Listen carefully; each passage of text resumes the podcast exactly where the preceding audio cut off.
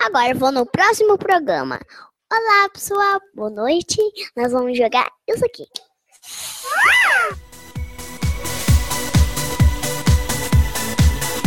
Você ouve agora Tenistas em Ação.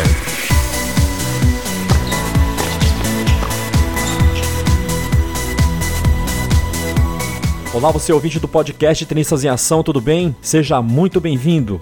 Estamos de volta depois de um breve ato por questões profissionais, mas o importante é que o Tenistas em Ação está ativo, está articulando novos conteúdos, novas entrevistas. E hoje a nossa convidada de honra é Stephanie Tomita, uma tenista brasileira que foi muito cedo para os Estados Unidos fazer o college e lá investiu na carreira de treinadora. E apesar de todas as dificuldades, Stephanie não se deixou abater e soube reverter situações totalmente desfavoráveis. E hoje faz um trabalho belíssimo e é uma treinadora super respeitada para os americanos. O podcast Tenistas em Ação tem o objetivo de dar voz aos profissionais dos esportes de raquetes e os conteúdos produzidos aqui podem ser utilizados como reflexão para o nosso desenvolvimento pessoal. Falando de São Paulo capital, eu sou Jeff Guimarães. Obrigado pela confiança, paciência e pela sua companhia. Um ótimo programa e até mais.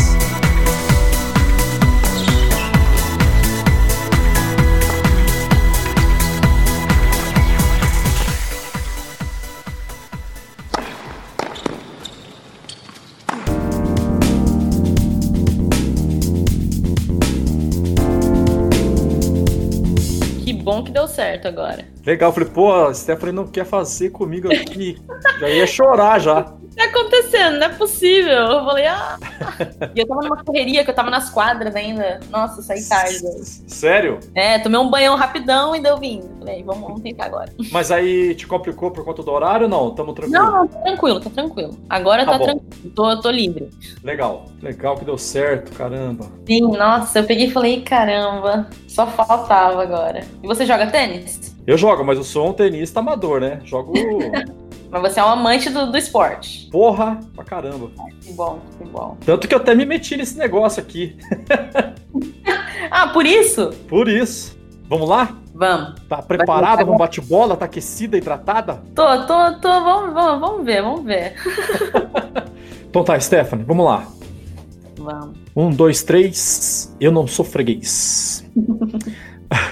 Você tá falando de onde? Você tá falando de Tampa? Eu tô falando de Tampa, na Flórida. Ah, então você não sofre com frio rigoroso aí, né? Não. Quer dizer, no inverno aqui, aqui chega uns a um grau, dois graus em dezembro, assim, alguns dias. Não, não é todos os dias. É, é, são dias loucos, mas o clima normalmente é, é verão. é 20, no, no, isso no inverno, então é tranquilo, é igual São Paulo, é igual Brasil. Ah, legal. Então, e aí o que me motivou a te fazer o convite foi aquela live que você fez, acho que na semana passada, faz alguns dias, né? Sim. Que você fez pela PTB, né? Associação de Pais Sim. de Tenistas do Brasil, em que você e o outro rapaz lá, o James, falaram sobre os caminhos e as possibilidades de estudar e jogar tênis nos Estados Unidos. E eu achei que seria interessante estender isso para os nossos ouvintes aqui do Tenistas em Ação, porque muita gente não tem tempo para ficar, às vezes, uma hora, uma hora e meia em frente do, do Facebook ouvindo né? Por conta dessa correria louca que. O dia foi, foi super longa. Eu nem tinha me dado conta que tinha sido duas horas de, de papo. Depois pois é. Caraca, foram duas horas de, de vídeo, meu Deus. É verdade. Foi longo, sim. E o legal, eu falei assim: bom, eu vou fazer o convite pra Stephanie, porque daí quem não puder ver o vídeo, a gente tenta trazer aqui um pouco daquele bate-papo que a gente puder tirar daquilo pra cá e os ouvintes têm a possibilidade de ouvir o que eles não puderam assistir, tá?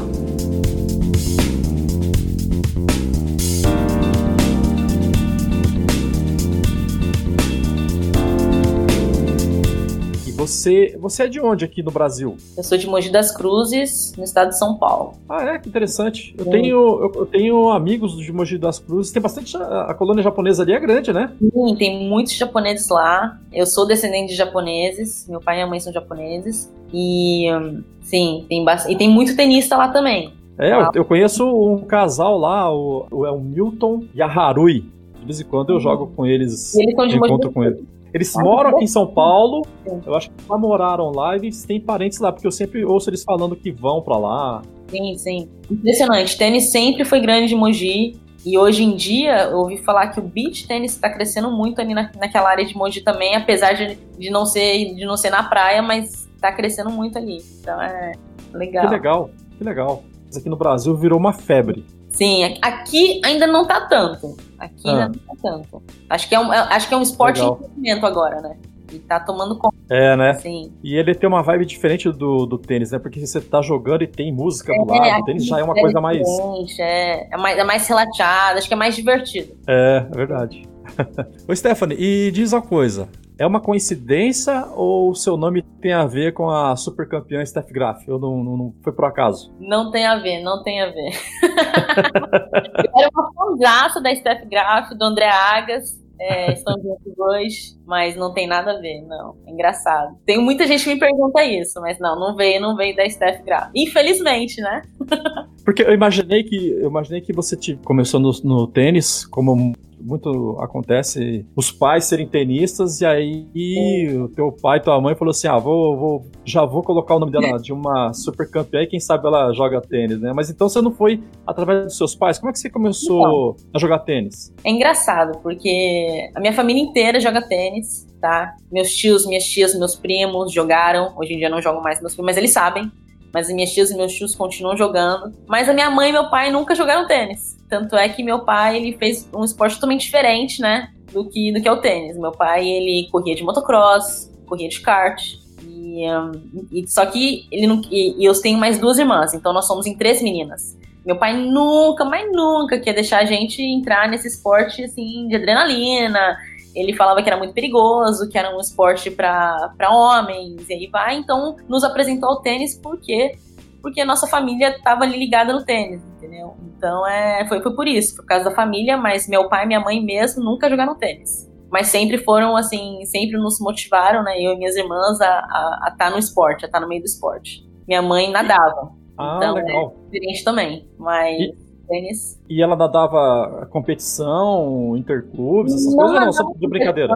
Não nadava competição, era mais assim, por hobby, mas era uma paixão dela. Tanto é que é, o meu primeiro esporte foi a natação. Eu, quando eu era bebê ainda, minha mãe me colocou em aula de natação. Minha vida inteira eu fiz esportes. Acho que foi, acho que foi um, foi tipo, como é que fala? Foi um presente, assim, que meus pais me deram. Foi muitas oportunidades legais com esporte. Eu, eu fazia natação, fazia ginástica olímpica, comecei a jogar tênis depois porque eu, por causa da minha família, né, que meus tios jogavam e meus pais falaram, ah, vamos, vamos colocar você na aulinha de tênis ali também, sabe? Vamos começar e tal. Eu falei, ah, que legal, vamos, vamos. E é engraçado que eu não era a melhor tenista. Eu nadava muito bem, eu era uma ginasta muito boa, eu também fazia atletismo e corria muito bem. E o Caramba. tênis era o último dos esportes, só que era, só que era o esporte que eu mais gostava.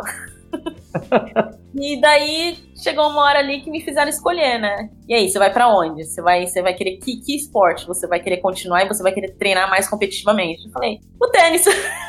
Meus pais me olharam assim com uma cara, tipo, e, e foi, entendeu? Então é, é, engraçado, é engraçado. É que criança, a criança, criança é diferente, né? Quando a gente é, mais, a gente é criança, é, não, é, não é o que a gente é o melhor, mas é o que a gente, vai, que a gente mais gosta. Então foi uma coisa sincera, mas que veio de mim. E daí foi, foi, tá aí até hoje. Tô no tênis, então é, é uma paixão mesmo, é um amor para mim. E você chegou a jogar competitivamente aqui no Brasil? E se jogou a partir de quantos anos você já começou a ir pros torneiozinhos assim?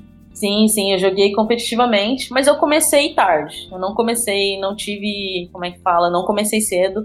Tanto é que eu tava fazendo ginástica olímpica, eu tava fazendo natação, atletismo, tava fazendo outros esportes e o tênis era ali entre eles também, até que quando eu fiz os 13 aninhos, né, meus pais me falaram, você quer, qual esporte você quer seguir em frente, né? Eu peguei escolhi o tênis, então eu comecei tarde a competir com tênis. Com tênis eu comecei a competir com uns 13, 14, entendeu? Daí Uhum. Na, com os 15, 16 eu comecei a jogar uns torneios brasileiros, nacionais, então eu não me considero assim uma pessoa que comecei muito cedo no tênis, sabe? E agora para minha irmã foi diferente, a minha irmã mais nova, ela tá com 26 anos hoje em dia. Quando eu comecei com os 13, 14, né, jogar tênis competitivo, ela tava naquela época, ela tava com uns 10, 11 aninhos. Então ela começou muito cedo a competir. Tanto é que ela uhum. tava jogando tênis profissional até o ano passado. Então é, então ela jogou até agora, até agora pouco. Então ela começou muito cedo e, sabe, e ela seguiu, entendeu? Por eu ter começado muito tarde, acho que isso não me ajudou na parte competitiva minha. Uhum. Mas estamos tá, aí até hoje, eu tô no meio do tênis, é uma coisa que eu não quero largar. E vamos ver.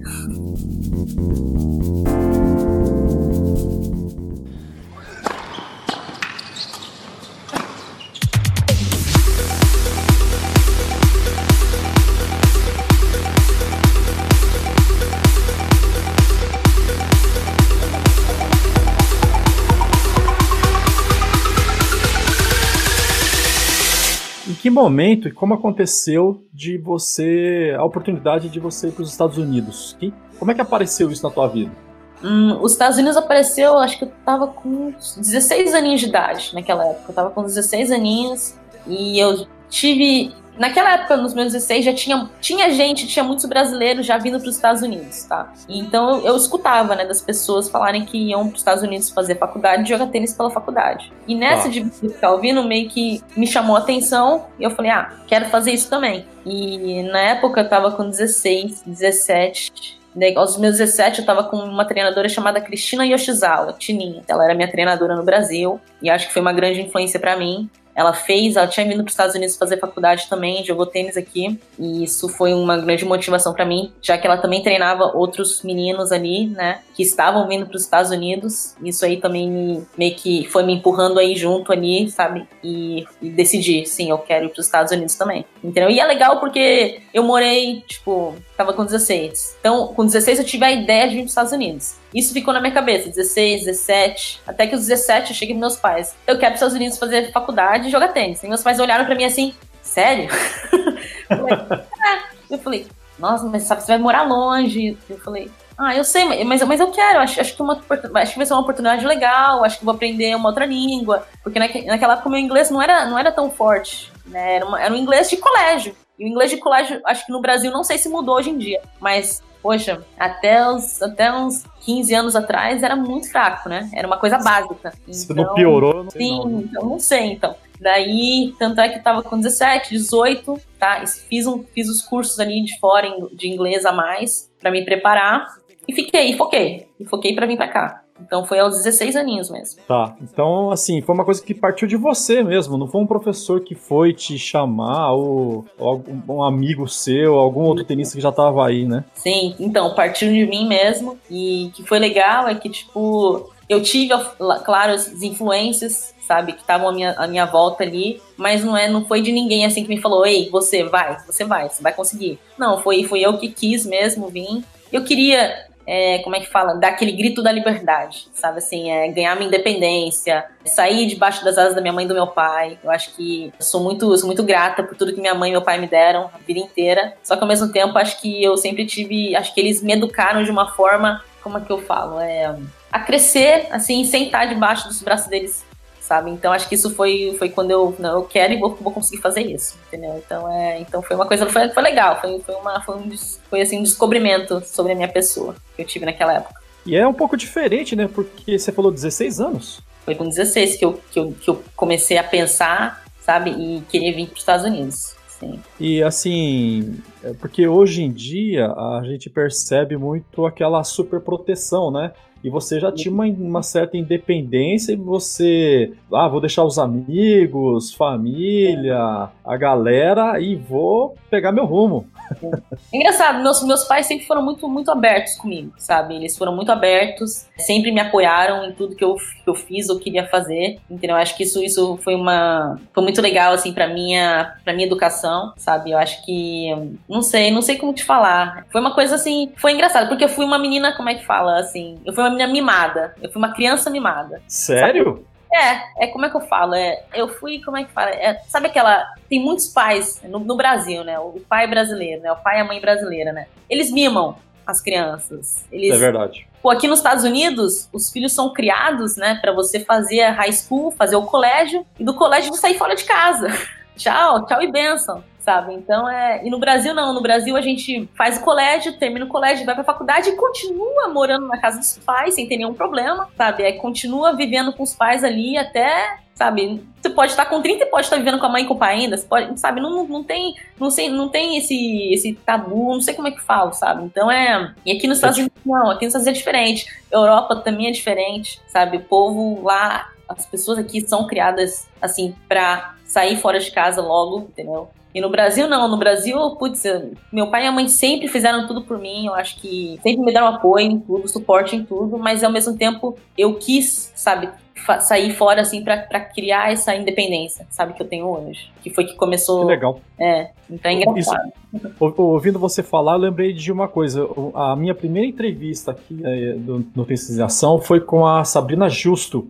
Hoje ela é técnica lá no Rio Grande do Sul uhum. e ela já rodou o mundo também na WTA, né? Jogou bastante. Uhum. E eu lembro que ela falando sobre essa coisa da superproteção aqui nossa, ela falou, Jefferson, no... ela falou muito do leste europeu, né? Ela falou assim: lá no leste europeu, é, os treinadores, os pais, não tem essa de agachar para falar no nível da criança. Eles falam de cima para baixo e dão broncas homéricas. Uhum. Ela, ela, ela, ainda falou assim: se eu fizer isso aqui do Brasil, capaz de eu ir presa.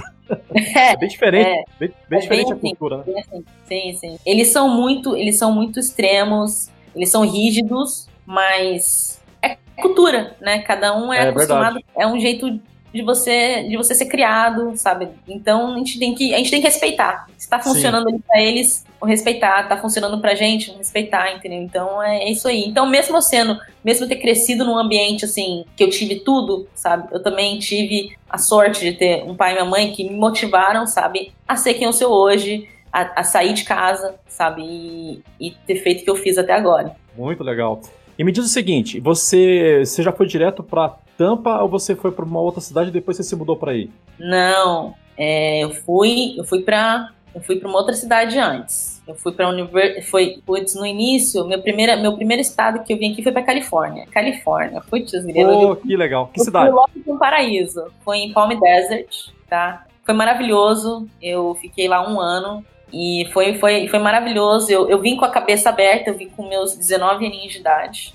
Eu vim com a mente aberta, sabendo que a cultura ia ser diferente, que a língua ia ser diferente, as pessoas que eu conhecer, sabe, iam ser diferentes uhum. também. Então eu vim, eu vim com a cabeça assim, nossa senhora, assim, super assim, pronta, sabe, para me dar como pessoa, sabe, e, e tá aberta para receber deles também. Então foi uma coisa legal. Eu logo de eu não tive essa, como é que fala, esse, aquele sentimento de homesickness que o muita gente tem quando vem para fora, né? Que é saudade de casa, de ficar triste, de sofrer. Eu não passei por isso. Eu acho que eu vim já sabendo que eu podia pastar, mas eu, sabia, eu também vim sabendo que a cada queda ia ser um novo aprendizado. E ia, ia, ia, ser, ia, ia ser minha vida. Então acho que eu vim assim pronta, sabe? Minha cabeça estava pronta para isso. Então foi, foi legal. Foi um desenvolvimento legal. E, bom, então você, eu imagino que pelo lugar para onde você foi, deve, devia ter poucos brasileiros, né? Se bem que não. Tinha muitos, foram muitos brasileiros para lá. Ah, é? É, tanto é que na época que eu fui, é, no mesmo avião estavam indo mais duas brasileiras tá? Duas meninas jogando na minha idade também. E estavam indo um, dois, três. Mais quatro, cara, mais quatro moleques também, indo pra mesma, indo pra mesma faculdade ali. E, são, e eram todos do Brasil. E a gente não sabia que a gente tava indo pro mesmo, mesmo lugar. Só a gente só sabia que tava todo mundo com raquete na mão. Ninguém sabia que ia, que ia tudo no mesmo lugar. Até que a gente saiu de São Paulo, foi para Dallas, daí até que em Dallas, né, a gente tava esperando no, no, no outro portão de, de embarque pro próximo destino. E tava todo mundo lá no mesmo portão. Até que todo mundo perguntou: você tá indo pra onde? Você tá indo pra... Ah, estamos indo pra Palm Desert, na Califórnia. Nossa, eu também! Pra que faculdade? Ah, essa. Nossa, estamos todos indo pro mesmo lugar! Então foi. A gente, como é que fala? Foi uma família que se formou ali já, sabe? Então foi, é, foi engraçado. É, é perto de San Diego ali? É, é, é Palm Desert fica três horas de. Fica umas três horas e meia de Los Angeles. Mas Puxa. fica no sul, fica no sul da Califórnia. É que onde legal. Sabe o BNP Paribas, Indian Wells? É naquela área. Nossa, que legal. É, é naquela área. Então é, foi, foi legal, foi interessantíssimo. Você chegou aí, já, já foi para aquele complexo de Indian Wells? Sim, sim, já joguei lá também. Fui muitas vezes. Na época é. que eu morei lá, eu fui umas três vezes, quatro vezes. Parece ser sensacional ali, né? É lindo, e tem, e tem as montanhas em volta, sabe? Então é, é lindo. Que legal.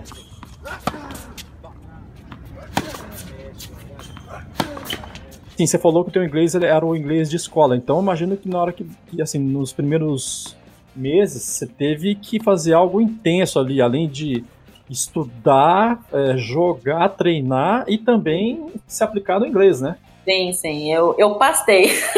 Caramba! Nos primeiros meses nos Estados Unidos foi, foi, foi engraçado, mas como eu já sabia, eu levei tudo na, na, na piada, né? É, eu fui com aquele. Eu fui sabendo que eu ia pagar mico. Então. Mas peguei rapidinho, peguei rapidinho, porque você, mesmo tendo muitos brasileiros ali em volta, sabe, a gente, a gente decidiu, né, que a gente ia falar inglês, porque a gente ia nos forçar a aprender a falar inglês, entendeu? Porque a gente estava ali para isso. Então, é, então foi, foi legal e também tinha muitos, uh, muitos outros atletas internacionais e muitos outros estudantes internacionais nessa mesma college, sabe? Então foi. Então a gente pega rápido, sabe? Diariamente, você falando todo dia a língua, você acaba pegando. Então. Então tem muita gente que fala, ah, meu filho não sabe falar muito bem inglês, é um inglês muito fraco, mas cara, não se preocupa. Ninguém sabia do inglês que eu tinha. E, eu não, e o inglês não era bom. E eu consegui pegar na, na, na, boa, assim, sabe? Então é. Eu falo para todo mundo, não fica com medo. Não fica com medo, porque é coisa de dois, três meses pegar assim, ó, tudo rapidinho, rapidinho. É mesmo? É, é muito fácil. Não é, não é. Não, não é coisa assim, não é difícil, não é um bicho de sete cabeças tá? É, é, tranquilo, é tranquilo. É convivência, é você estar tá ali com a cabeça aberta e também, como é que fala, saber que você vai pagar mico às vezes, mas, mas dá sua cara bater ali, sabe? E continua, e continua, vai falando, vai falando, vai ouvindo, se não sabe, pergunta e, e continua, entendeu? É... Então foi, foi engraçado. Tem que se atirar, né? Falar, o oh, nós sim, vai, nós sim. vem, e aí alguém vai te corrigindo e aí você vai melhorando é. o nível de inglês. Né? Eu tenho uma história engraçada que foi quando foi. Eu tava na minha primeira semana de aula, tá? Na, na college lá. Eu, o pessoal chegava em mim e falava assim: What's up, Steph? What's up? Pra mim, what's up é what's, né? O quê? Tá no alto. Eu, olhava, eu pegava o pessoal falava what's up, eu olhava pra cima, assim, ó. tipo, daí meu amigo pegou e falou, Stephanie, what's up é aí, aí, tudo bem? Eu falei, tá tirando. Eu tenho olhado pra cima toda vez que o povo falava what's up. Eu falei, what's up? É, tá o céu, tem a parede. Então, nossa, isso é. Mas tinha cada uma, tinha cada uma que eu, que eu falava também. É, nossa, é, foi engraçado. Engraçado lembrar hoje em dia. O pessoal devia achar que você era louca, né? Por que ela, ela pra cima todas as vezes? Meu Deus do céu, é. Faz parte. É. Então, já, já que a gente tá falando do meu inglês, né? Uhum. Antes de eu vir pra cá, eu passei por aquelas provas, né? Que é o SAT e o TOEFL, né? E não tenho vergonha nenhuma de falar. Eu não passei no SAT. E naquela época eu tava trabalhando com uma agência. E a agência me deu a opção de, sabe, você não conseguiu passar no SAT. E, essas, e as faculdades, né, de D1, D2, né, estavam pedindo um tanto, uma nota. E eu não tinha conseguido. E daí me ofereceram para vir numa junior college. A junior college é o quê? É uma faculdade de dois anos, né? Uhum. Você faz estudos gerais, né? É o General Studies, que é uma coisa que você faria também numa, numa college normal, tá? Só que você não, você não consegue pegar um, o seu bachelor's, né? O seu bacharelado numa, numa junior college. Você só, só faz o seu, é, os seus dois anos. Então eu peguei e falei, bom, tá bom, vamos tentar uma junior college então. E daí eles me deram opções, né? Essa agência me deu opções de junior college para mim, para mim ver qual qual seria que, que, que ia bater comigo, que ia gostar. Eu gostei muito dessa na Califórnia, por ser na Califórnia também, né? E eu já sabia que a Junior College ia ser uma, uma, uma instituição menor, então eu falei, ah, vou pra Califórnia então, né? Temperatura legal, é, tinha falado com os treinadores, os treinadores eram gente boa, tinha outros brasileiros já lá, e o time era legal também, internacional, ou seja, ia dar pra me treinar e continuar a estudar, tranquilo. Beleza. Uhum. Eu escolhi a College of the Desert, tá? Na, em Palm Desert, na Califórnia, e fui para lá. Só que na, naquela época eu tava com 19 aninhos, eu também já tinha o objetivo de virar uma treinadora de tênis. E foi, ah, é? É, pois é.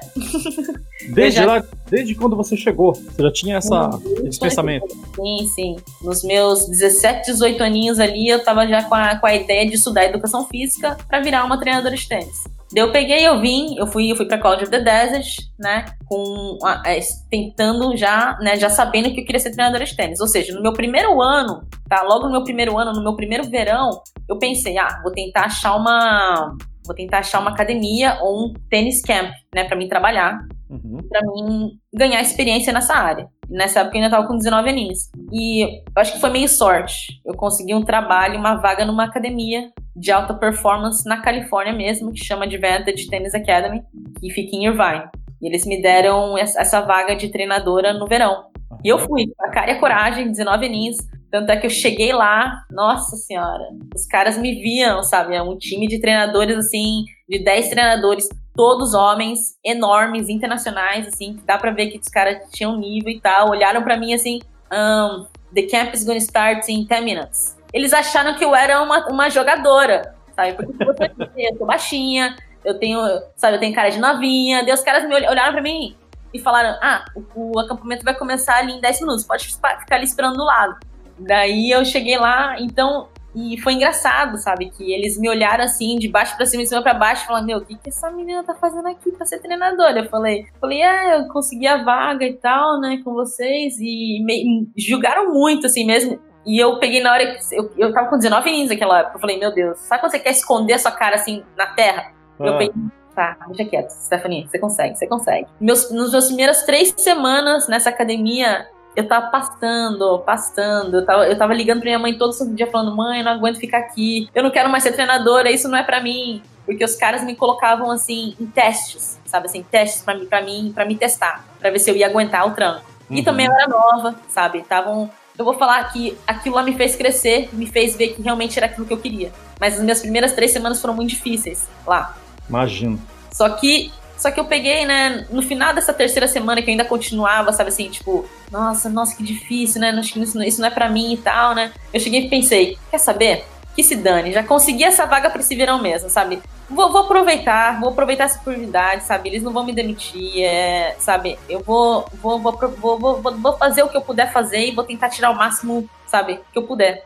E foi aí que eu relaxei. E foi aí que eu acho que a minha pessoa, o meu eu, né? Como eu sou, né? Veio, veio à tona. E eles acabaram me conhecendo, os atletas me conhecendo melhor também. E meio que cativei as pessoas lá. E, e, comecei a amar, amar, amar ser treinadora, é, amar guiar a molecada, sabe? Amar, amar, tipo, fazer o que eu fazia todo dia, que era dar treino ali e estar tá com eles. E foi aí que depois desse primeiro verão eles me ofereceram, né, uma vaga de treinadora full time na academia. E logo no primeiro ano de junior college, tá? Uhum. Nos meus 19, 20 aninhos de idade, eu peguei e falei, quer saber? Eu vou, eu vou aceitar. Então eu eu me transferi dessa junior college que eu vim com a agência para uma junior college que ficava do lado da academia, tá? Porque a academia uhum. que eu fui trabalhar era três horas da college que eu tava antes. Então eu tive de mudar. E, então eu me transferi sozinha, fiz todo o procedimento sozinha, tá? E me mudei. E o que, que eu tava fazendo? Eu tava trabalhando durante o dia, de manhã e à tarde, e estudava à noite. Só que eu não joguei tênis, eu não estava jogando tênis, tá? Pela, pela, por essa outra junior college. Eu só fui mesmo para trabalhar, sabe? E para estar tá estudando ali para poder continuar com visto. Foi uma experiência magnífica. Fiquei lá nessa academia por mais dois anos. E, né, e nisso já fazia três anos que eu estava em junior college. E como eu disse antes, a junior college, você, vai, você vem, você faz dois anos normalmente. E eu fiquei lá três anos. E foi aí que meus pais me deram um checkmate. E me perguntaram: você não vai se formar? Você não vai se transferir para você se formar e para você ganhar seu, seu bacharelado? Eu falei, ah, só, só que eu tava trabalhando na época, eu tava muito bem, eu tava, nossa, apesar de ser nova, eu, tipo, entrei de cabeça naquilo, tava amando fazer aquilo, só que ao mesmo tempo também tinha parte da minha educação que, que meus pais sempre foram muito, assim, é, achavam muito importante. Uhum. Deram esse checkmate de me, de me graduar e me transferir. O que, que eu fiz? Eu larguei meu emprego, tá? Que, que era um sonho que eu estava vivendo. E me transferi para uma universidade no Alabama que me ofereceu uma bolsa muito boa, de quase, quase 100%. Que legal. Para eu me graduar em educação física. Só que nisso eu tive de abrir mão do meu emprego. Poxa. E, sim, sim. Mas eu acho que foi uma experiência boa. Eu, eu, não, eu não me. Como é que falo? Eu não me arrependo de ter feito três anos na Junior College, porque foi uma decisão minha sabe? Foi uma decisão minha naquela época que me fez crescer como pessoa e como profissional que eu sou hoje em dia. Tive um mentor maravilhoso lá, tá? Que foi o cara que me contratou e ele me ensinou muito sobre técnica, me ensinou muito da tática, me ensinou muito, sabe, de do relacionamento com o atleta, com o juvenil ou com a criança, sabe? Acho que isso foi fundamental para a treinadora, para o tipo de treinadora que eu sou hoje em dia. Então eu me transferi para Alabama e fiquei lá Logo depois do meu primeiro ano, tive meu primeiro verão, tá? Nesse primeiro verão, ao invés de voltar para Califórnia e continuar trabalhando lá naquele verão, eu recebi uma proposta de trabalhar na Cerebro, aqui em Tampa, na academia da Cerebro. E, putz, e a Cerebro sempre teve um nome renomado, né? Muitos atletas profissionais estavam treinando aqui, continuam treinando aqui. E um, eu, eu pensei, pô, eu vou para lá, porque eu quero crescer como profissional, né? Eu acho que vai ser uma experiência boa para mim. Então fui para lá, eu fui para Cerebro nesse verão, trabalhei lá muito bem, tanto é que me chamaram pro outro verão, porque eu ainda não ia me formar, tá? Daí no meu segundo ano no Alabama, que era o meu senior year, né? Eu voltei para Cerebro no verão para trabalhar novamente. Trabalhei e nesse verão eu saí de lá com uma proposta de trabalho assim que eu me formasse, que era de vir para Cerebro como treinadora full time, como traveling coach e como capitã do time dos meninos. E hum, putz, com uma, uma proposta dessas na mesa, né? E com uma proposta de visto também né, dessas na mesa, que eu ia ganhar um visto de trabalho, eu pensei, né? Eu fiquei. Que, que demais, né? Que demais. Só que eu também tive a oportunidade, né? E a proposta de voltar para Califórnia, naquela mesma academia onde eu comecei, e, e voltar para lá depois que me formasse. O dinheiro era muito maior, eu acho que na pô, Califórnia, sabe? Só que ao mesmo tempo eu optei pela Cerebrook por causa do por causa da raça, Acho que é, foi por causa, assim, do nome, sabe?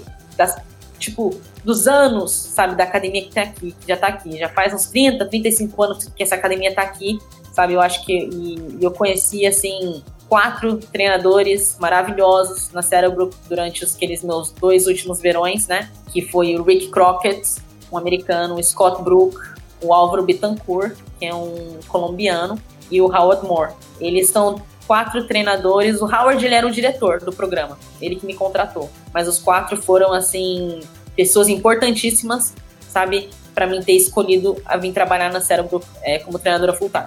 Eles estavam aqui já na Cérebro já faziam uns 25 anos. Então eles vinham trazido assim é, experiências assim de anos atrás de trabalho com Pete Sampras, de trabalho com Marty Fish, de trabalho com a Jennifer Capriati e aí vai, sabe? Então acho que isso ia ser uma grande bagagem para mim. Então, depois que eu me formei na, univers... na, na faculdade no Alabama, eu vim para Cérebro como treinadora full-time. E tô aqui até hoje. Vai fazer sete anos que eu tô aqui como treinadora e como eu sou a capitã do time dos meninos aqui. Eu corro em torno de 25 meninos hoje em dia e todo ano.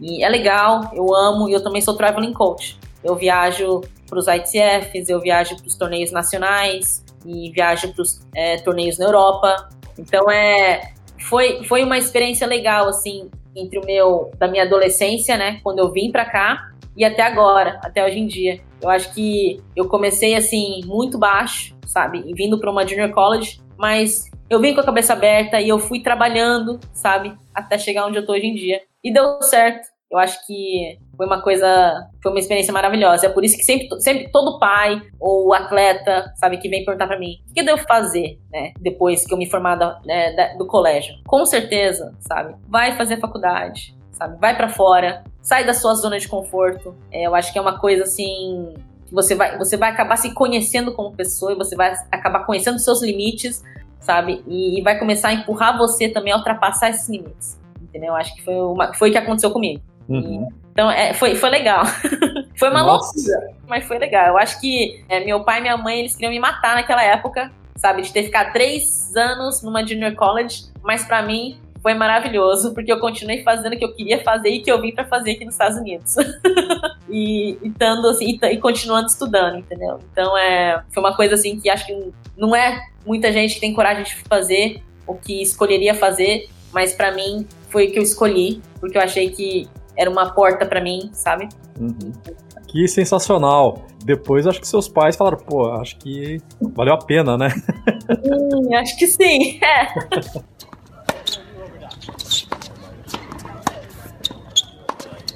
E você falou de traveling coach, né? Você tava olhando a sua timeline no, no Facebook, você viaja pra caramba. Sim, sim, sim. Eu viajo pra ITFs, assim, do mundo todo, tá? Eu tenho um time aqui na academia e sou eu que, sou eu que faço o calendário de torneios e sou eu que acompanho essa molecada também que tá indo jogar. E também acompanho é, a molecada mais nova de 12, 13 aninhos para jogar é, o Tennis Europe, que é o circuito europeu juvenil na Europa que tem durante o verão. Que é agora, por exemplo, começa agora maio, junho, julho agosto, assim. Então eu, eu faço esses também. Mas eu faço durante o ano aqui, na, aqui nos Estados Unidos eu faço os ITF, que é, o, que é da International Tennis Federation Juvenil. E a gente vai para tudo quanto é lugar, as ilhas do Caribe, a gente vai para América do Sul jogar, sabe, os ITF aí embaixo, ou se não, ficamos aqui nos Estados Unidos. E aí vai, sabe? É, é legal, eu amo o que eu faço. É uma loucura também, às vezes, porque eu acabo ficando muito assim, muito no avião, eu acabo ficando muito tempo fora, sabe, viajando muito, é, é bem corrido, mas me dá muito prazer. Eu acho que é. Acho que você acaba, eu acabo conhecendo melhor e ajudando melhor o atleta quando eu tô com o atleta ali, não só nas quadras treinando na academia, mas também viajando com o atleta ali, sabe, estando e, e vendo situações dele assim no torneio, sabe, assim, é jogando. Entendeu? Então acho que é, faz uma diferença enorme. E, então é legal, porque sempre é, quando, quando o atleta só tá numa academia treinando ali todo dia, sabe? Só treinando, treinando, treinando, mas não participando de competições, é diferente, sabe? É diferente. É... Então, acho, eu acho importantíssimo, sabe, o, o, atleta participar de competições. Eu acho que é importantíssimo ele, ele tá ali, sabe, tá fora. Tá fora desse, dessa, dessa bolha que é só academia, entendeu? E é isso que eu motivo os meus atletas a fazer aqui na academia. A gente treina aqui, só que ao mesmo tempo a gente tá, assim, duas a três vezes por mês a gente tá fora jogando os torneios. Oi, Stephanie, eu, eu, eu, imagino como seja isso, porque eu sou um, um jogador, a gente estava falando um pouquinho antes da gente começar aqui, eu sou um jogador de tênis amador e jogo os torneios de. os torneios abertos de academia, né? Sim. E, e às vezes em clube e tal. E a gente percebe isso. Você treina, treina, treina, você acha que você tá legal, mas na hora que fala o play no torneio, é, é. a coisa muda completamente, né? É totalmente diferente. E no alto rendimento deve ser pior ainda, né? Tem, tem emoção, é, é tudo, é tudo que vem junto. Acho que tênis, e tênis é o esporte, esse esporte é difícil por causa disso, sabe? Não é só um esporte físico, é muito mental, sabe? É muito tático, sabe? Tem muita coisa envolvida ali junto, entendeu? E você tem que, ir o atleta, né? Juvenil, né? A criança tem que saber e aprende, né? A lidar com isso desde muito cedo, sabe? Então é, é difícil, é difícil. Não, não é fácil. E é isso que me faz gostar muito de trabalhar, sabe, com, com juvenis, sabe, de trabalhar com onde eu tô trabalhando, sabe, assim, onde eu tô aqui nos Estados Unidos e, e tá com essa molecada aqui, sabe? É, eu acho que é uma, dá uma satisfação enorme, sabe, assim, de ver, sabe, assim, diariamente eles treinando, depois indo pra competição, sabe, tendo a rotina deles e, e tá ali batalhando por um lugar, batalhando pelo seu ranking, batalhando por um lugar ali, porque é, é muito, é uma competição muito grande, sabe? Tem, existem muitos jogadores de tênis, sabe? Assim como nós aqui, tem mais, assim, assim, milhares lá fora, treinando e fazendo a mesma coisa e querendo ser número um também. Então, é interessantíssimo, é, acho muito legal. É, eu amo fazer isso, sabe? Eu acho que. E jogar torneio faz diferença, né? É o que você falou, né? Você treina, você tá fazendo drills ali todo santo dia, mas na hora de você jogar, putz, grila putz, meu braço não tá indo, não sinto minha, não sinto minha perna, não tá mexendo, pô. E aí isso tudo é o quê? É, é, é o sentimento, é o coração, sabe? É, é, pressão, é cabeça, sabe? Então é engraçado. Legal. E eu imagino que para eles também, né? tendo você ali do lado numa competição, fora, em outro país, em outro continente, é, eles também se sentem até um pouco mais seguros tendo, seguros tendo você ali do lado, né? É, dando um sinalzinho, depois do jogo, ó, dando os toques, que você pode melhorar, aqui você foi bem, aqui você foi legal, né? É um apoio, é um apoio a mais ali, sabe? Eu acho que e a gente acaba é aquilo lá que eu te falei, né? É, eu como treinador, a gente, é, a gente que é treinador, a gente constrói uma química, né, entre o treinador e o atleta. Eu acho que isso faz uma grande diferença, né, para um atleta, é, para o desenvolvimento do atleta, sabe? E essa química, assim, cresce muito quando a gente está lá fora, sabe? É, vendo passando por adversidades que a gente não ia estar tá passando diariamente só numa quadra treinando, entendeu? E aí que a gente começa a empurrar o atleta, sabe, a crescer e a nós, como treinadores, também crescer junto, entendeu? Eu acho muito legal. Que legal. E você trabalha só com os meninos? Você não viaja com as meninas? Você não treina meninas? Eu treino meninas também, mas, Jeff, isso é muito engraçado, porque eu nunca, nunca escolhi sabe? Eu nunca escolhi, eu vou treinar menino, eu vou treinar menino. Só que sempre, eu sempre fui levada nesse caminho do, do, dos meninos. Eu não sei se é por causa do meu jeito, sabe? Eu sou uma pessoa muito assim, eu falo na cara, É, eu sou muito assim, eu sou muito eu sou muito transparente, eu não escondo, sabe? Eu e acho que isso sempre me fez assim me dar melhor com, com, a, com os moleques. Por quê? Porque os moleques, eles eu acho que eles eles podem, eles não, eles não levam tanto na emoção, sabe? Então é uma coisa que tipo a gente fala na hora, entende, não entende, bate de frente, só que depois de alguns minutos já passou. Tá é, então acho que isso, isso sempre meio que foi me levando para esse lado. Eu treino menina também, só que na academia eu treino as meninas assim, como é que fala? Privadamente, particular. Tá não em grupo. Mas viajar, eu viajo com todos. Viajar, eu viajo tanto com as meninas quanto com os meninos. Mas na academia, quando a gente tá treinando aqui diariamente, eu tô correndo no grupo dos, dos moleques, entendeu? Legal. O telefone também era assim.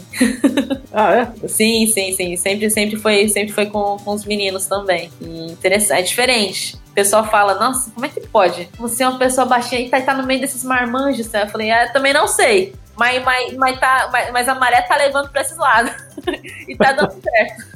E tá dando certo, né? Vamos continuar assim, né? Sim, porque existe muito dessa. Acho que ainda existe muito preconceito, né?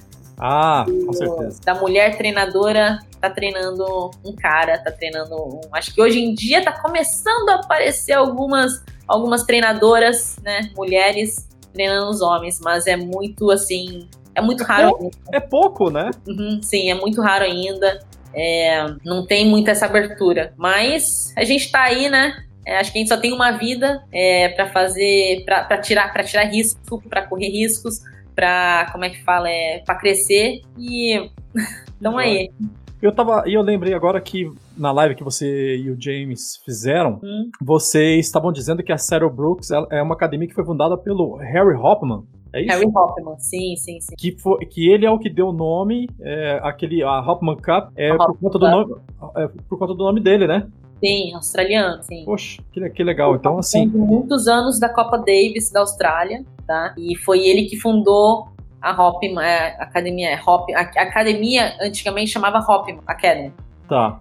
Daí, depois que ele faleceu, a Sarah Brook entrou com o nome, só que esses quatro treinadores que eu falei, sabe, antes, sabe, hum. que me fez que meio que me influenciaram a vir para cá foi esses caras eles estavam trabalhando pro Harry Hopman naquela época que o Harry ainda estava vivo e eles vem trazendo o sistema de treinamento do Harry Hopman desde aquela época até hoje em dia. E é uma coisa interessantíssima, porque é, o Harry Hopman, ele, ele era uma coisa assim, muito assim, de coração, muita garra, muito trabalho, sabe, a história dele. E isso dá muito a ver com o, treino, o sistema de treinamento dele, que é assim também, sabe? É puxado, é, a gente trabalha muito aqui. Eu tô assim, eu tô nas quadras das 8 da manhã às 11 depois eu volto meio-dia e meia e vou até às seis, seis e meia, direto nas quadras. Então é uma coisa assim, é direto, é direto, mas é uma coisa que a gente acaba acostumando. E só pra te falar, não é sempre com a mesma molecada, a gente troca, mas a gente, os treinadores, a gente tá assim, direto.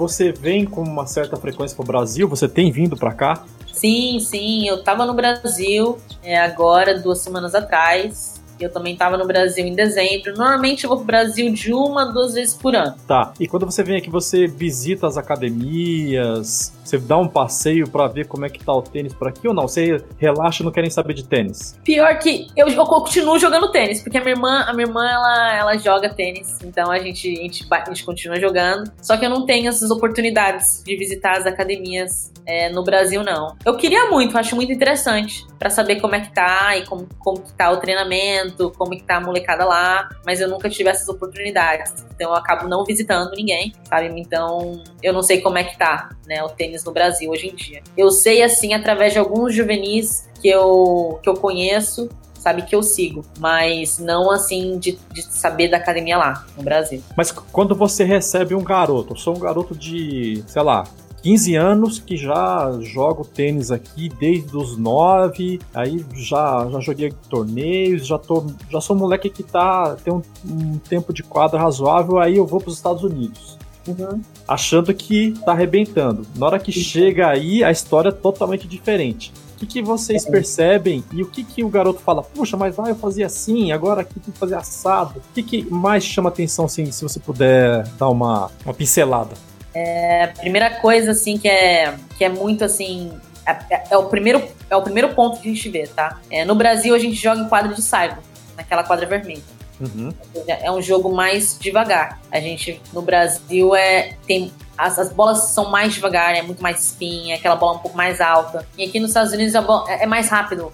Tanto é que nossas quadras, a maioria é quadra rápida, tá? tá? Então, a primeira coisa que eu, que eu percebo, não só eu, como todos os treinadores, é que o atleta, o brasileiro, eles jogam muito atrás da linha de base e jogam com muito spin. Não, não usam muita extensão de braço, não entram muito na bola, sabe? E essa é uma grande diferença.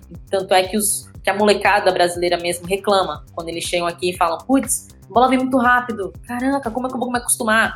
Só que é uma coisa que você acaba acostumando, sabe? Você treinando todo dia, depois de duas, três semanas você acaba acostumando, só que ao mesmo tempo tem, tem um trabalho extra ali que tem que fazer, sabe? Que é largar a mão sabe? De, de ficar empurrando bolinha, de ficar naquele, naquele spinzinho, sabe? Aqui nos Estados Unidos, você vai entrar. Na Europa também, mesmo eles jogando saibrão vermelho também, eles entram muito na bola, eles jogam muito ali em cima da linha de base, sabe? E isso faz muita diferença. E o, e o, pessoal do Brasil, pelo que eu vi, sabe? Eu não sei como que é, como que é o sistema de treinamento aí, sabe? Mas essa é a diferença, sabe? A bola, a bola da molecada vem muito mais, assim, vem muito mais leve, vem muito mais devagar, entendeu? Então quando eles chegam aqui, eles, eles levam um susto mesmo, porque putz, os americanos entram muito na bola, os internacionais, sabe, europeu, asiático estão entrando muito na bola também, sabe? E o pessoal da América do Sul já tá, é um pouco diferente nessa área, sabe? Mas uma coisa boa, hum. tá? O pessoal da América do Sul tem muita consistência, um controle de bola muito bom, sabe? Eu acho que isso é, acho que isso é, é, muito, é fundamental no jogo de qualquer um, sabe? Ter controle de bola, isso o brasileiro tem muito bem. Só que ao mesmo tempo, quando eles chegam aqui, até eles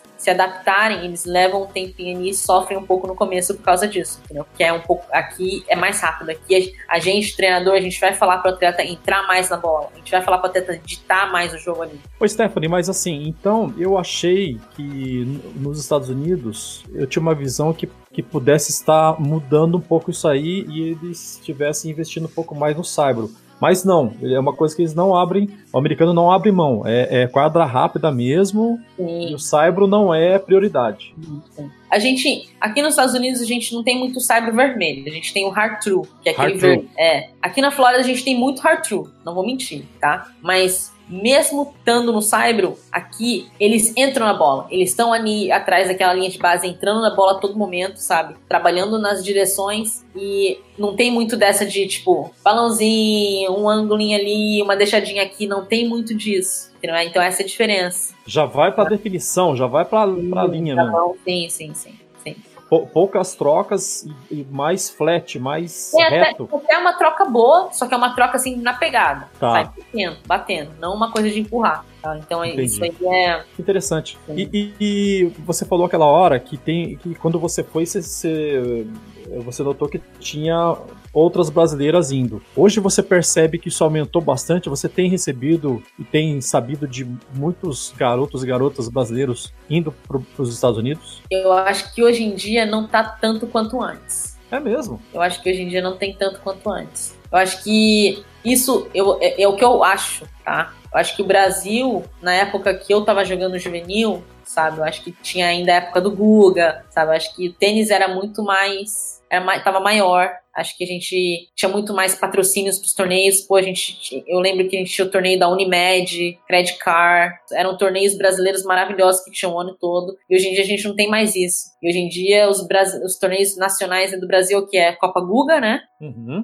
Eu acho. Eu sei que tem o Banana Ball é, e tem o outro do sul, a Gerdau. É. Acho que são esses os mais relevantes, assim. É. Mas então, na época que eu jogava, tinha muito mais torneio é, de alto nível, era muito mais difícil. Então, se eu ver assim, acho que antes tinha muito mais gente, muito mais jogadores de tênis. Hoje em dia, acho que não tá tão grande quanto naquela época minha. Porque, poxa, antigamente gente, eu ia pros torneios juvenis, sabe? Os brasileiros, eu tinha que passar, tinha qualificatório para entrar na chave. Hoje em dia, acho que todo mundo entra na chave direto. Acho que não tem mais qualificatório nos torneios nacionais do Brasil, né? Eu acho. Eu não sei, mas ah. é, é, Mas eu tenho visto isso, sabe? Que acho que diminuiu muito o número de atletas tenistas no, no Brasil. Tá. E eu ouvi dizer que os asiáticos têm ido assim bastante para os Estados Unidos, investindo bastante em enviar garotada para os Estados Unidos. Isso é, você percebe isso também? Ou se não é, qual país você percebe que tem ido mais para aí? Concordo plenamente. A Ásia tem trazido muitos jogadores para cá. Nossa academia tem tá com muitos chineses, tá, para cá e também japoneses. Então, sim, tem. Acho que o a Ásia é o continente que mais traz atletas para vir jogar nos Estados Unidos hoje em dia. Que legal. É, 100% eu concordo com isso aí, é com vocês. É, não tem muitos coreanos, mas muitos chineses e muitos japoneses vindo para cá treinar conosco. Interessante. E você recebe garotos e garotos a partir de, de, que ano? Ou não tem limite mínimo? Como é que é? Chegou, não importa a idade? Não importa muito a idade, mas a maioria aqui da, da, da equipe, né, da academia, a gente está com em torno de uns 11, 12 aninhos que tem. Tá. tá. Mas a maioria mesmo que vem, assim, é de 13 para cima. Tá. E aí eu quero emendar com isso uma, uma curiosidade minha, tá? Eu jogo esquerda com uma mão, uhum. a, a, o backhand com uma mão. E a gente percebe, todo mundo isso há vários anos, que a esquerda com uma mão tá em extinção. Uhum. E aí eu uhum. queria entender, porque assim, alguma, algumas coisas me chamaram a atenção no circuito profissional, quando eu vi o, aquele canadense, o Denis Shapovalov, e o austríaco o Dominic Thiem, que eles são jogadores que veio numa, numa geração mais recente e os caras jogam com a esquerda esquerda com uma mão. Quando chega um garoto para vocês aí, iniciante, como é que funciona isso? Você, o garoto, ele, se ele falar, eu quero jogar a esquerda com uma mão, vocês deixam? Ou existe uma, uma tendência aí, não, esquece a esquerda com uma mão, vamos esquerda com as duas mãos, que é o que mais efetivo no circuito hoje. É assim que funciona? Como é que é? A academia é uma academia de alta performance. Então, quando o atleta já vem para academia, ele normalmente já vem já sabendo pelo menos o básico do tênis. Ou seja, uhum. o atleta vai vir já com uma, com a esquerda de uma mão, com a esquerda de duas mãos, e a gente trabalha nele com isso. A gente não vai mudar ninguém. Ah, a tá. Pode,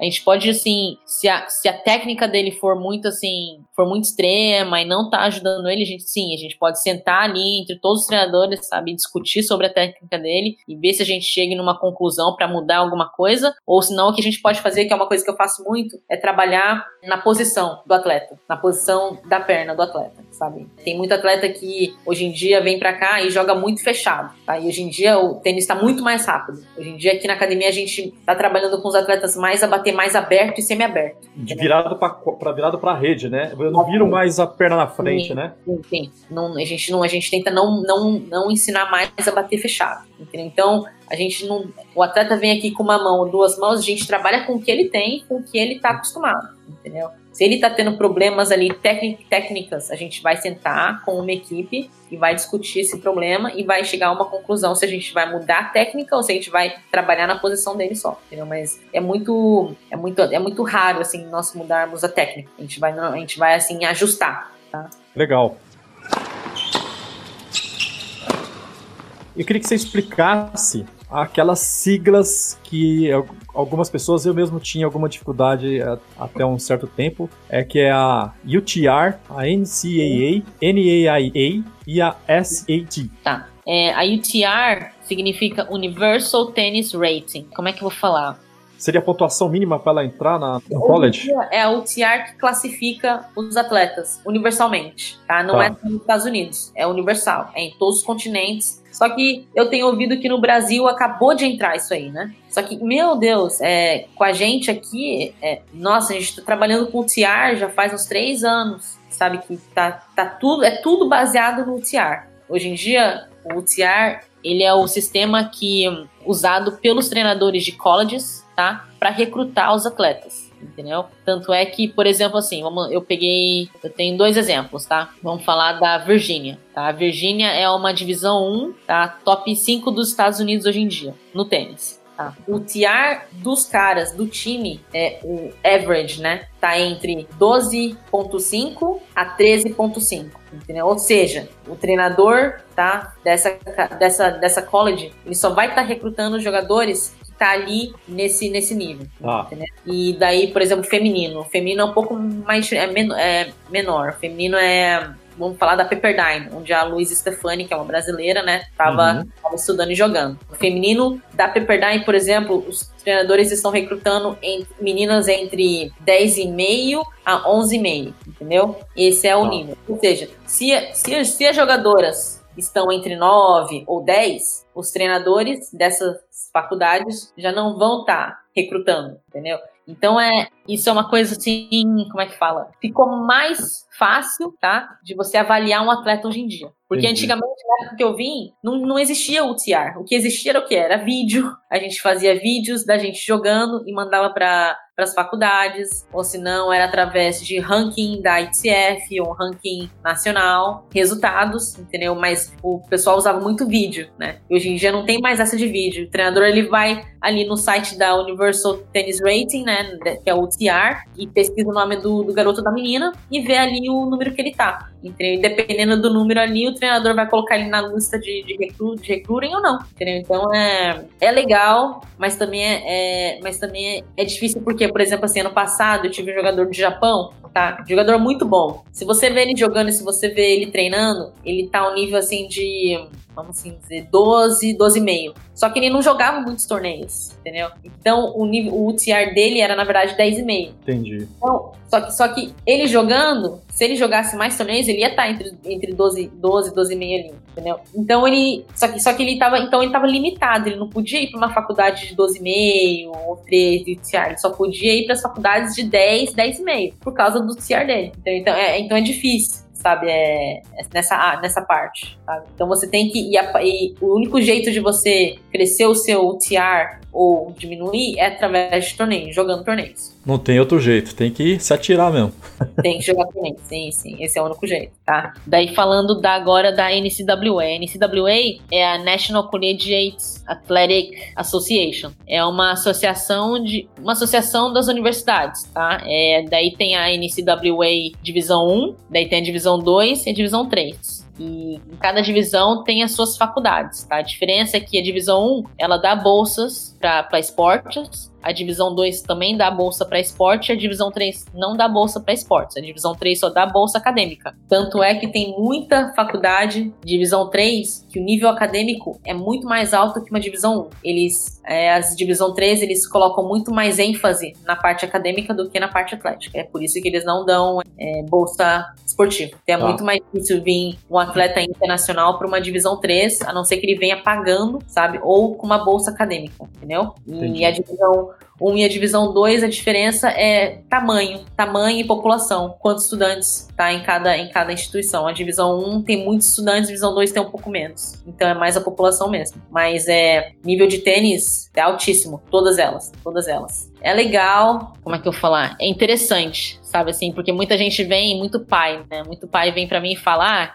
eu quero que meu filho vá para uma divisão 1, porque eles acham que divisão 1 é aquela coisa, é divisão 1, tem que ser divisão 1. Só que no fundo eles não sabem assim que a divisão 2 e a divisão 3 também são maravilhosas. Tanto é que tem muitas divisão, divisões 3, né? Por exemplo, é John Hopkins. A John Hopkins tem um programa de medicina, uma das melhores dos Estados Unidos. A Babson tem um programa de business que é uma das melhores dos Estados Unidos também, e são divisões 3, sabe? Mas, uhum. mas tem muito pai que não sabe, entendeu? E só sabe daquele negócio de D1, tem que ser D1, entendeu? Então é isso, isso é meio difícil. Por isso que é legal é, os pais assim estarem sabendo sobre isso. Tá? Que legal, é interessante mesmo. Bom Sim. ter falado. E daí tem a NAIA, que é a NAIA, né, que é National Association of Intercollegiate Athletics. A NAIA, a mesma coisa, só que é uma, é, são para instituições de faculdades privadas.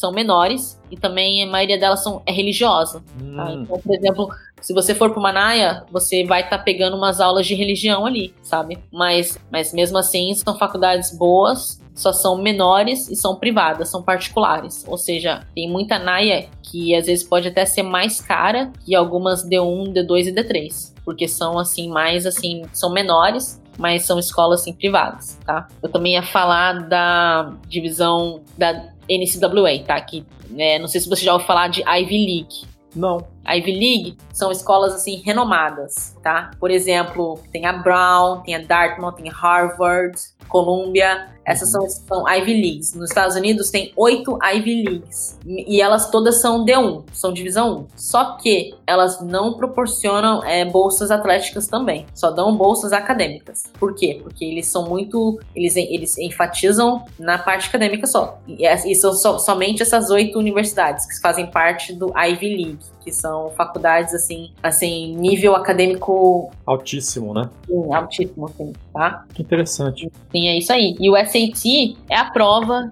que todo atleta, todo, todo estudante, né, nos Estados Unidos ou fora, tem que fazer para você ser aprovado em alguma faculdade ou não, tá? O SAT, o jeito que funciona, tem o máximo, né, a nota máxima é 1.600, sendo que são 800 para matemática e 800 para o inglês. Se você quiser ir, normalmente, né, o atleta que quer ir para uma divisão 1, divisão 2, divisão 3, né, cada, cada faculdade ali tem a nota máxima e a nota mínima pedida. Normalmente, por exemplo, uma, se você quer ir para uma Ivy League, que é uma Harvard, putz, você vai ter que ter uma nota de 1500. Nossa, o sarrafo tá lá em cima, né? É. Nossa senhora, é difícil. Agora, por exemplo, se você quiser ir para o CLA ou Stanford, é um pouco mais abaixo, não é uma Ivy League, mas mesmo assim, por ter acadêmicos muito fortes, né, eles continuam assim entre 1.400, 1.450, então ainda mesmo assim é altíssimo, tá? A nota de corte. Mas para atleta, assim, a maioria das faculdades, se você está entre 1.200 e 1.300 já é de bom tamanho.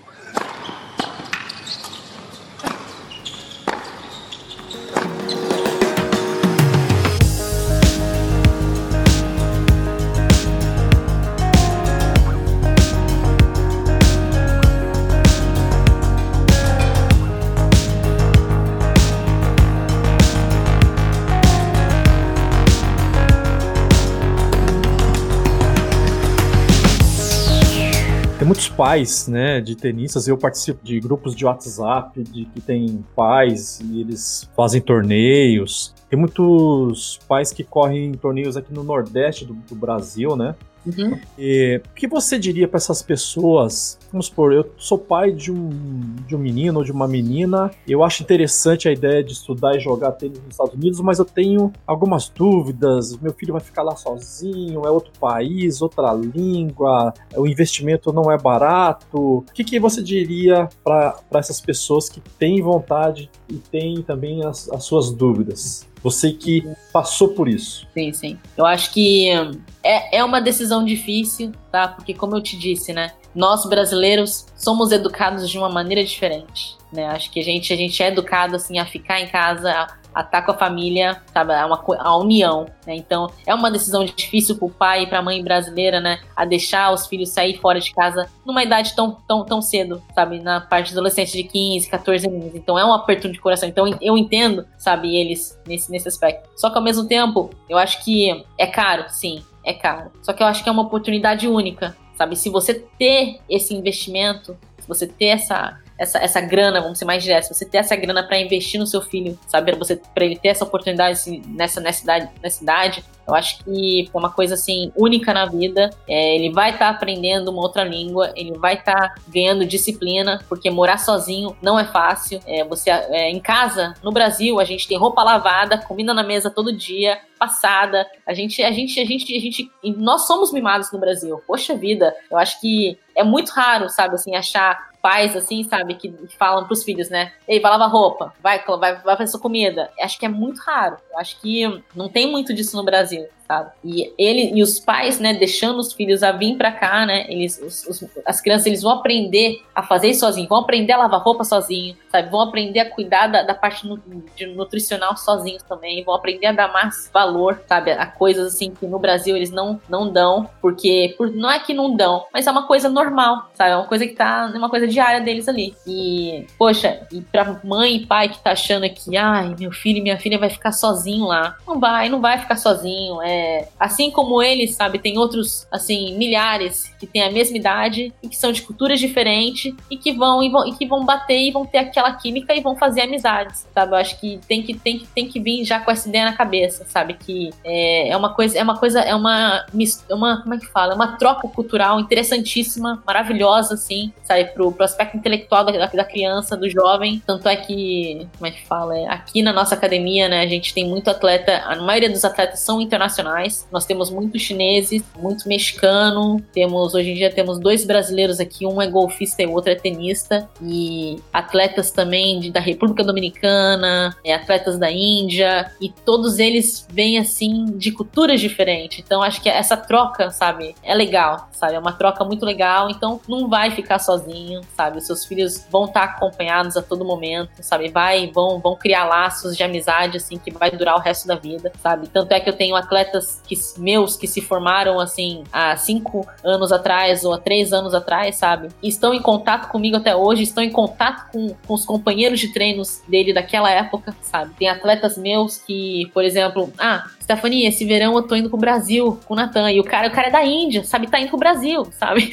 tipo, é, é, é, legal, sabe? É uma troca. Né?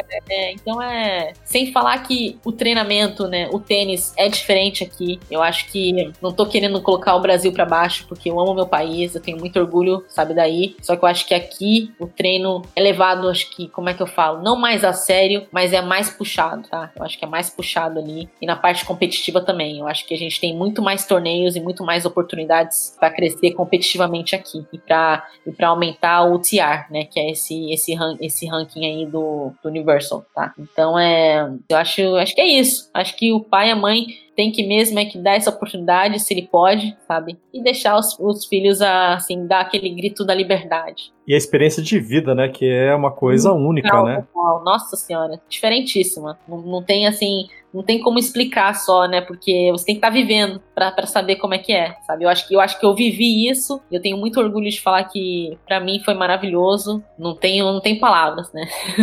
Show de bola. A gente tá em maio, né, começo de maio, e tem ainda chão pela frente, ainda pelo ano. E quais uhum. são as metas da, da, da academia, de, da equipe de vocês? O que vocês pensam até o final do ano? É ganhar o máximo de torneios ou é ter mais pessoas de fora? O que, que, que a academia fala para vocês? Nossa meta esse ano é isso. Tem algo assim? Então, sim. Na academia onde eu tô agora aqui na Cérebro, tá? A gente já tá nas últimas semanas, né? O ano pra gente vai acabar agora em junho. Não ah, sei é? se você sabia. É, aqui o nosso ano começa em agosto, setembro e acaba no final de maio e começo de junho é algo como acontece com o basquete. A temporada é, não é exatamente é. no início do ano. Ah. Tanto é que é, na faculdade também é diferente, é assim também, tá? O ano começa em agosto, setembro. No Brasil não, no Brasil a gente começa em janeiro, fevereiro, né? É.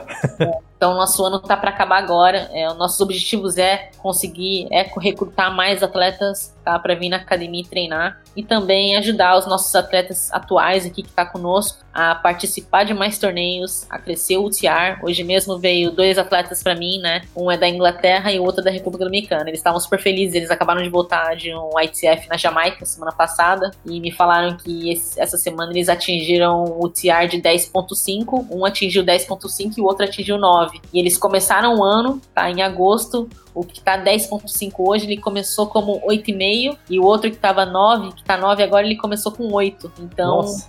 isso é uma, é faz uma diferença danada, sabe? Porque demora, esse, esse, esse negócio do TR, ele demora para aquecer, os números demoram, sabe? Então é, uhum. então eles estavam super felizes, então é nosso nosso objetivo, meu objetivo, né, continuar ajudando esses, esses juvenis aí, sabe, a aumentar esse, esse UTR deles aí, a participar de mais torneios, porque acho que isso aí que vai contar ali na, na frente na hora de escolher uma universidade ou na hora de, de quererem virar profissionais, né? Então esse é o nosso maior objetivo.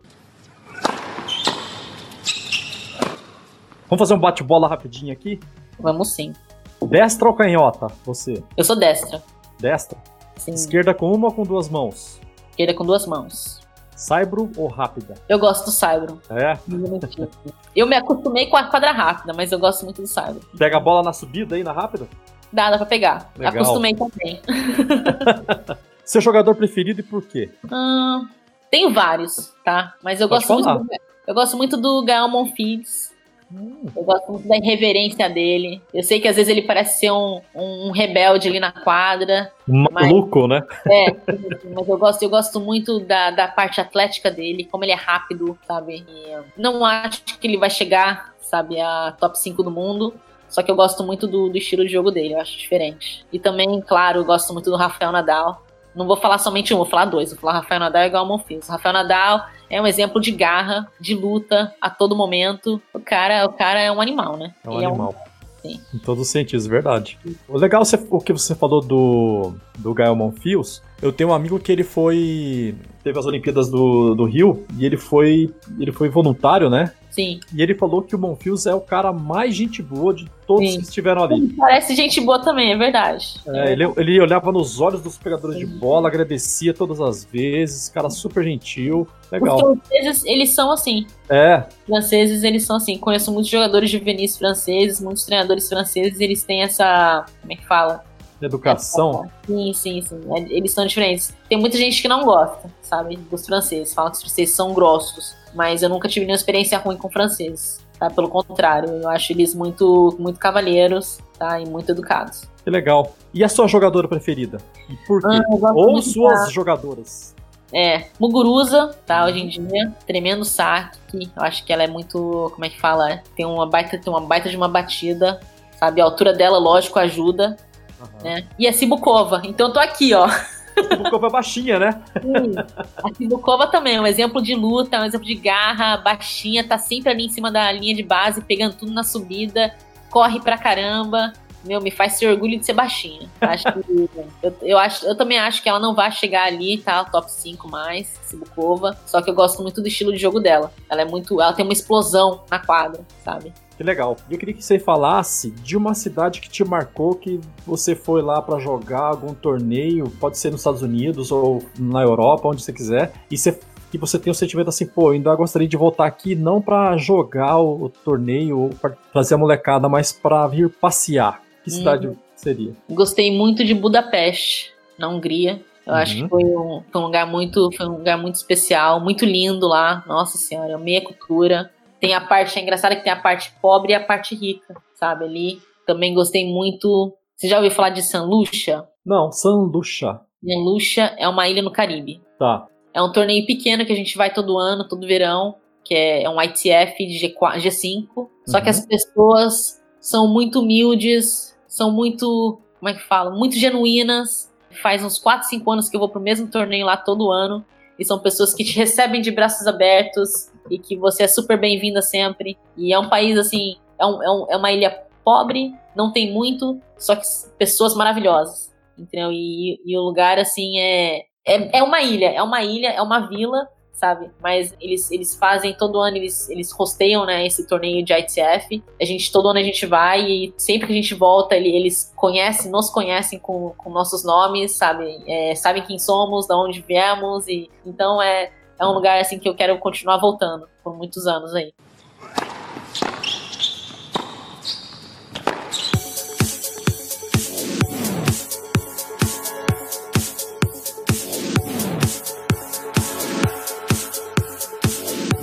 Chegou aqui no, no, nos finalmente. Eu quero te agradecer demais a sua participação. Eu acho que ficou um conteúdo bacana. Eu tentei te explorar aqui o máximo que eu pude. Sei lá, e a gente tá aqui à disposição quando você quiser fazer outros, outros episódios para gravar, divulgar algum projeto seu, alguma coisa tua, teus, falar dos teus atletas, de torneios conquistados. Fique à vontade, a gente tá aqui à disposição. O nosso canal é para dar voz às pessoas que estão na quadra, às pessoas que viajam, né? A gente quer divulgar, é, ajudar o esporte a crescer mais no Brasil, né? Porque é um esporte lindo, maravilhoso, que ajuda as pessoas não, igual você falou, não só na parte técnica, mas na parte mental, né? Seja desde os 8 aos 80. E você fica à vontade para divulgar alguma coisa, falar alguma coisa, suas redes sociais, seus contatos.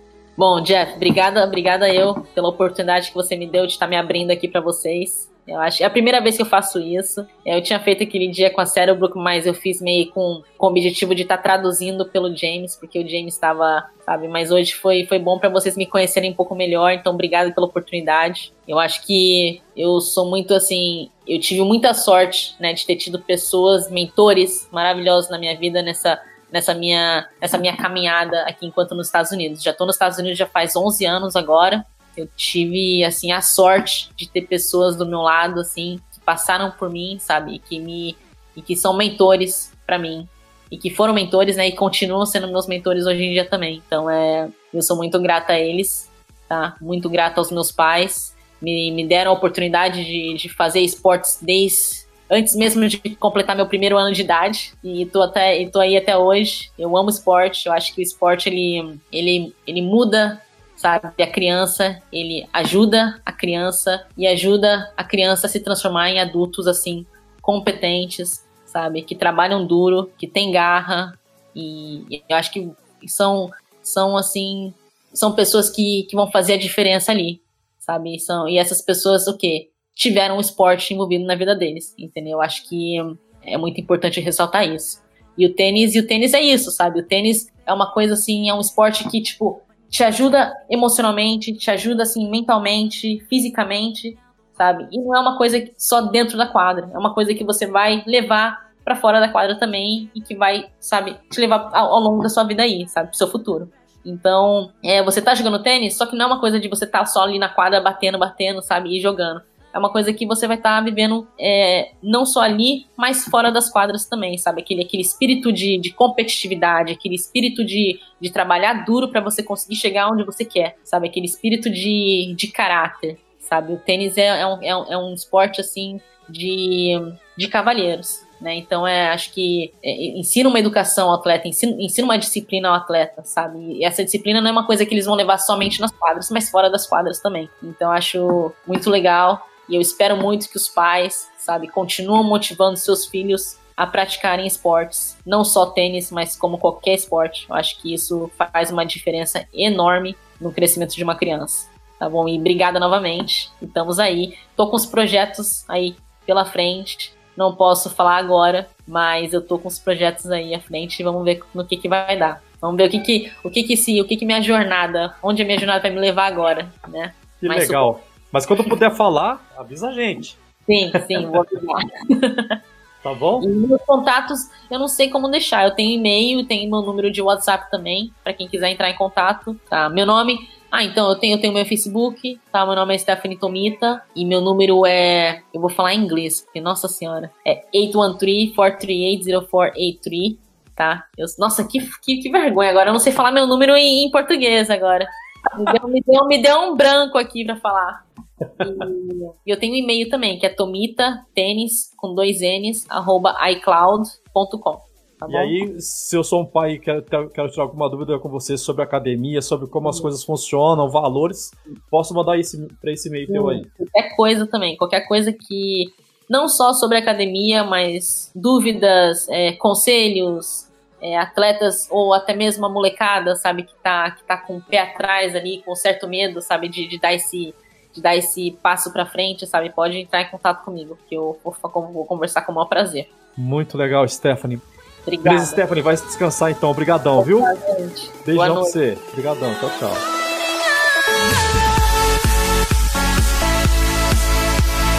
Tenistas em Ação. Uma sacada de podcast.